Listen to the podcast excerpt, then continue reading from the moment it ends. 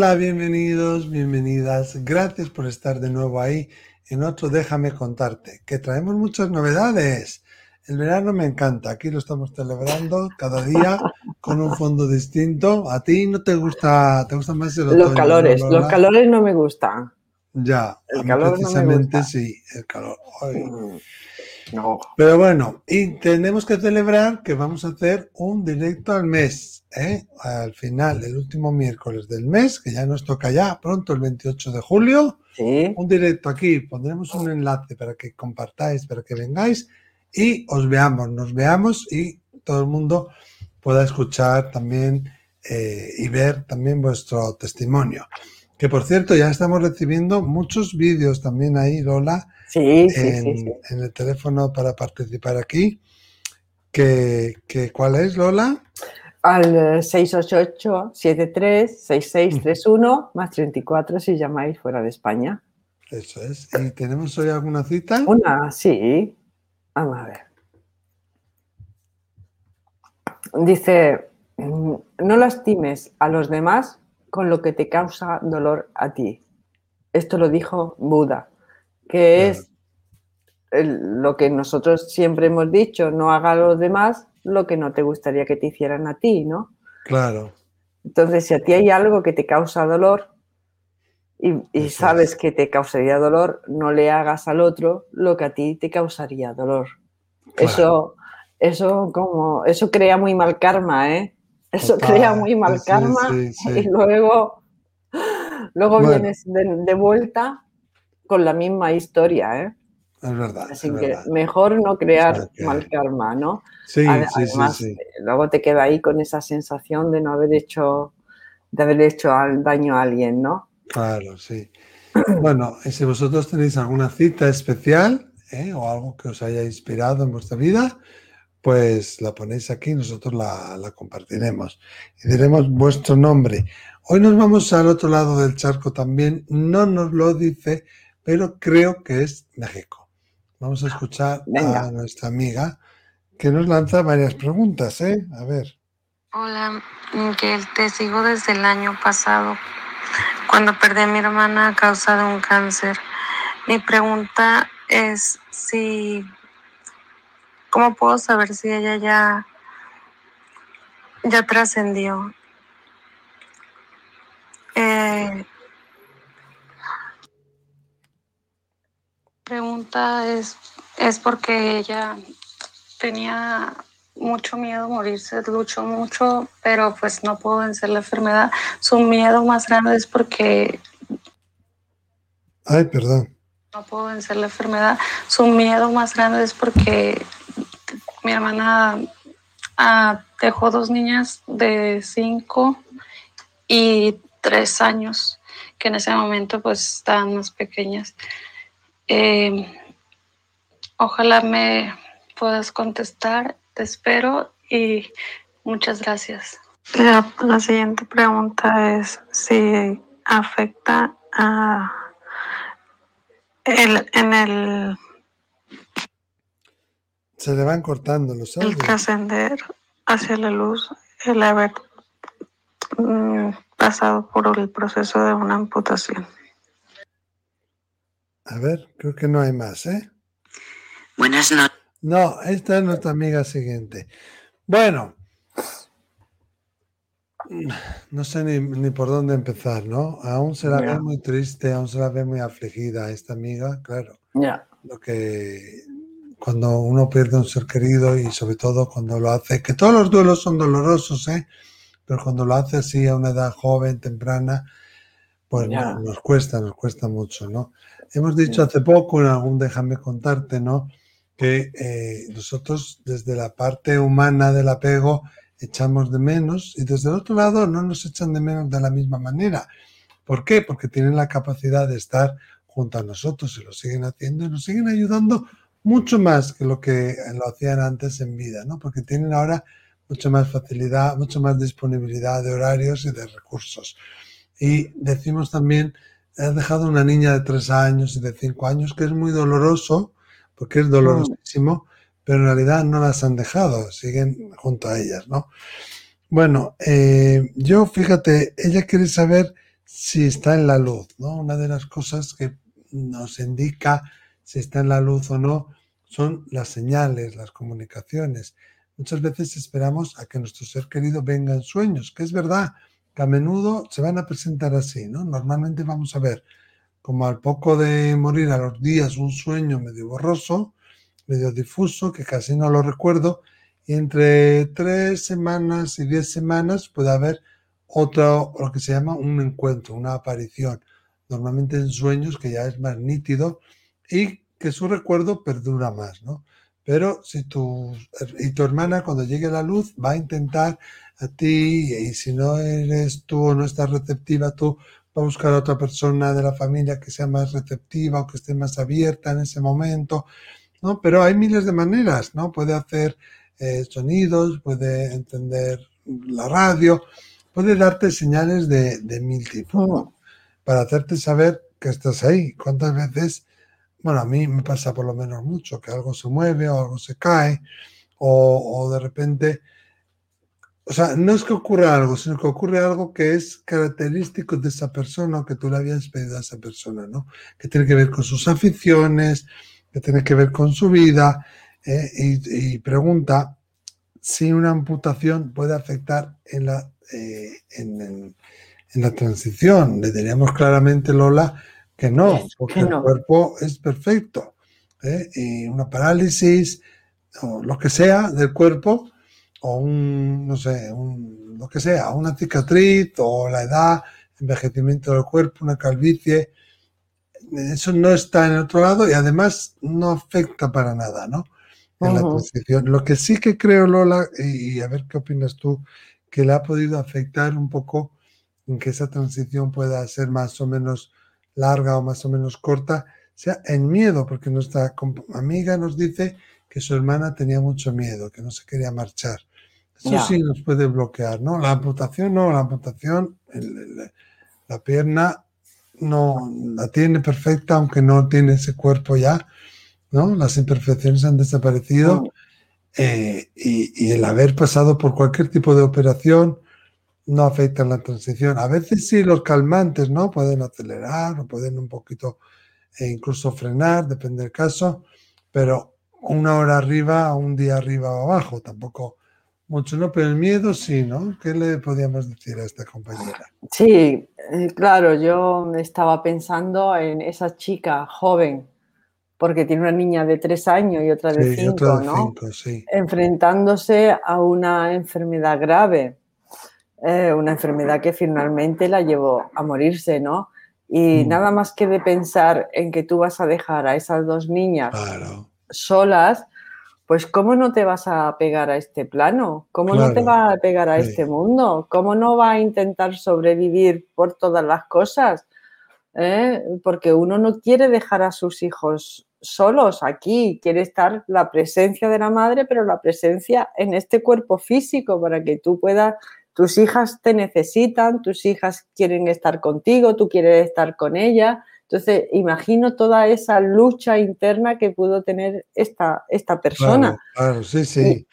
Entonces, el temor a morirse que es un temor ahí universal, porque mm. como somos unos analfabetos espirituales, ¿eh? que, tampoco nos han dejado que, experimentemos y que sepamos todas las verdades que nos han ido contando, porque las verdades están ahí, eh, pero no, no, no están bien explicadas, no están mm. bien desarrolladas, ¿no? La información está como oculta, ¿no?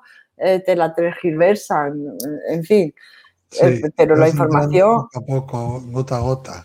Exactamente, pero la información está ahí y ahora está entrando a raudales, ¿no? Y estamos hablando de gente que está eh, en el camino espiritual ahora, pero también estamos hablando de los grandes místicos, de los grandes sabios que han dejado todo este legado, ¿no? Y, de ahí, de ese gran desconocimiento de lo que es la muerte, aparece el miedo a la muerte. Pero creo que además del desconocimiento que todos tenemos eh, eh, con respecto a la muerte, estaba influyendo el, apego a sus dos hijas. Lógico, lógico. eso es. Eh, entonces, imagino el desasosiego, la inquietud y me recordaba mucho, mucho, mucho a un caso que, de, una, de una madre que, bueno, pues dio a luz y, se puso tan enferma que, falleció a los 15 días, ¿no? esos 15 días de tránsito que hizo la, mujer, pues en, principio fue una lucha, una lucha, una lucha enorme, pero vinieron del otro lado. Entonces hubo un momento en que ella empezó a ver a los del otro lado, ¿no? Y los del otro lado iban dándole, pues, indicaciones, consejos, no sé, algo le darían, algo harían con ella, porque esta chica, un día antes de fallecer, habló con su madre y le dijo, mira, cuida, por favor, cuida mucho de mi niña, era una niña, cuida mucho de mi niña porque yo me tengo que ir. Yo me tengo que ir. O sea, ¿qué, qué no le dirían los otros seres para que ella entendiese que ella se tenía que ir?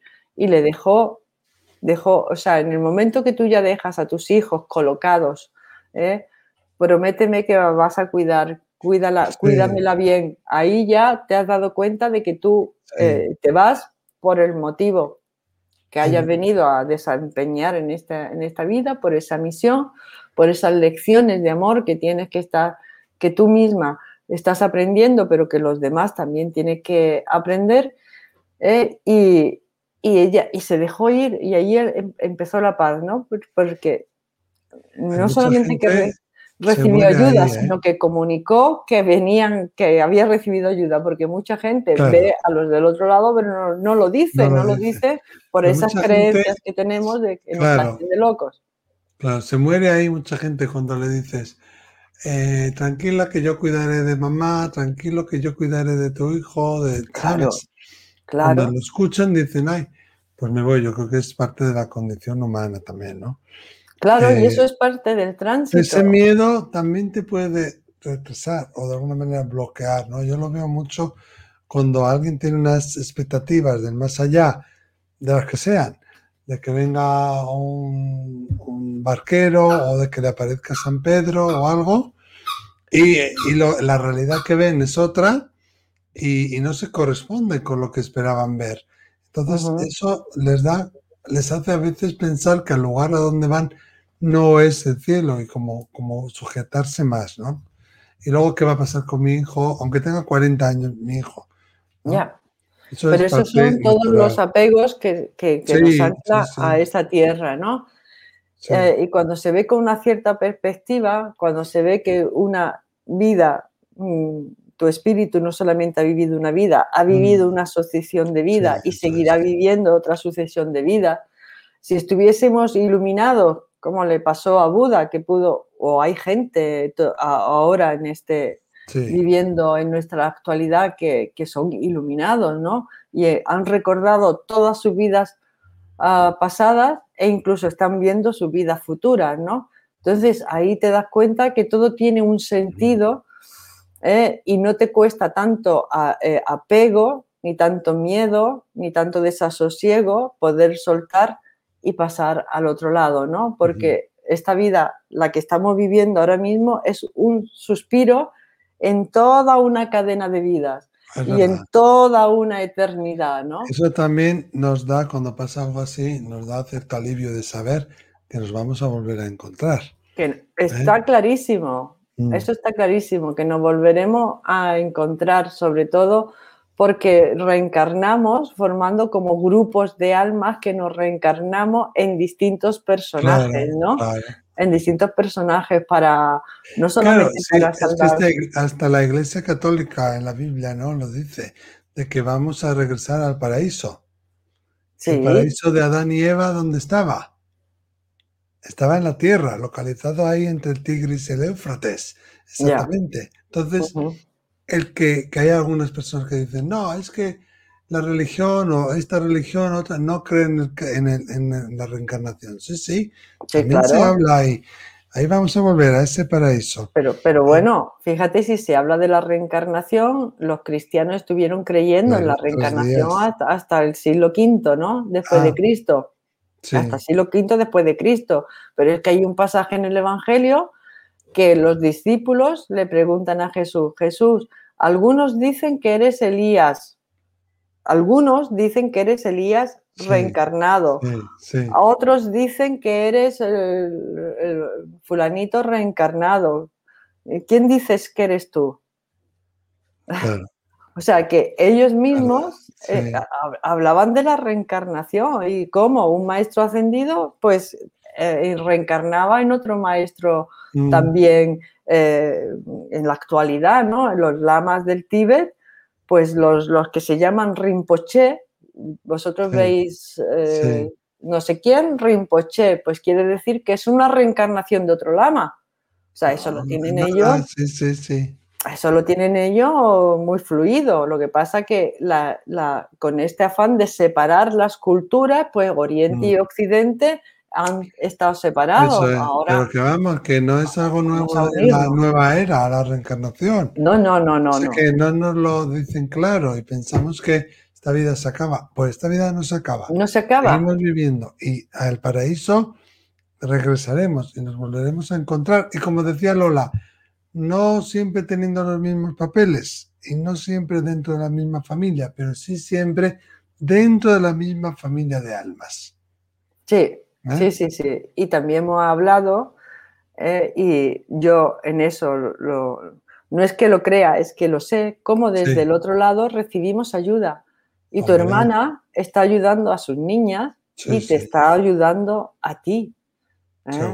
Y, si nos damos de verdad, si abrimos nuestra mente, si abrimos nuestra mente y no juzgamos las situaciones, nos damos cuenta de manera intuitiva y desde el corazón que hay ciertas circunstancias que se te dan en tu vida que está a la mano de tu hermana. Eh, pon fuera la mente, déjate llevar por la intuición y por el corazón. Y te darás cuenta cómo hay ciertas circunstancias en donde está la, claro, ¿eh? y ahora está a tu lado. Y, por supuesto que tú vas a mantener vivo la imagen y la memoria en tus sobrinas de tu hermana, ¿no? Pues hablándole de ella, eh, enseñándole fotos, las cosas que le gustaba hacer, las cosas que tú y ella decíais de pequeña.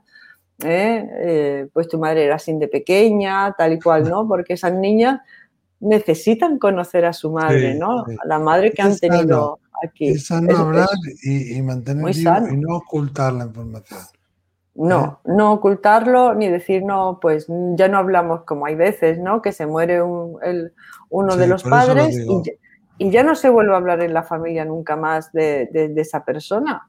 Pues mm. no, esa persona tiene una posición dentro de esa familia y esos niños necesitan saber quién fue su padre, ¿no? Y necesitan conocerlo. ¿eh? Y lo pueden conocer a través, a través de ti. Y yo estoy convencida que desde el otro lado se está cuidando de los seres que uno quiere. sin ninguna duda, vamos. O sea que bueno, esperamos que te hayamos podido ayudar. ¿Qué opináis vosotros? ¿Qué consejo le daríais a esta amiga? ¿Hay alguna cosa que os gustaría compartir, quizás de alguna experiencia personal? Ya sabéis que no solo Lola y yo, sino que déjame contarte, lo hacemos entre todos vosotros y todos nosotros. O sea que cualquier aportación será súper válida. Muchísimas gracias, Lola. Un besito, querida amiga, también. Adiós. Hasta luego.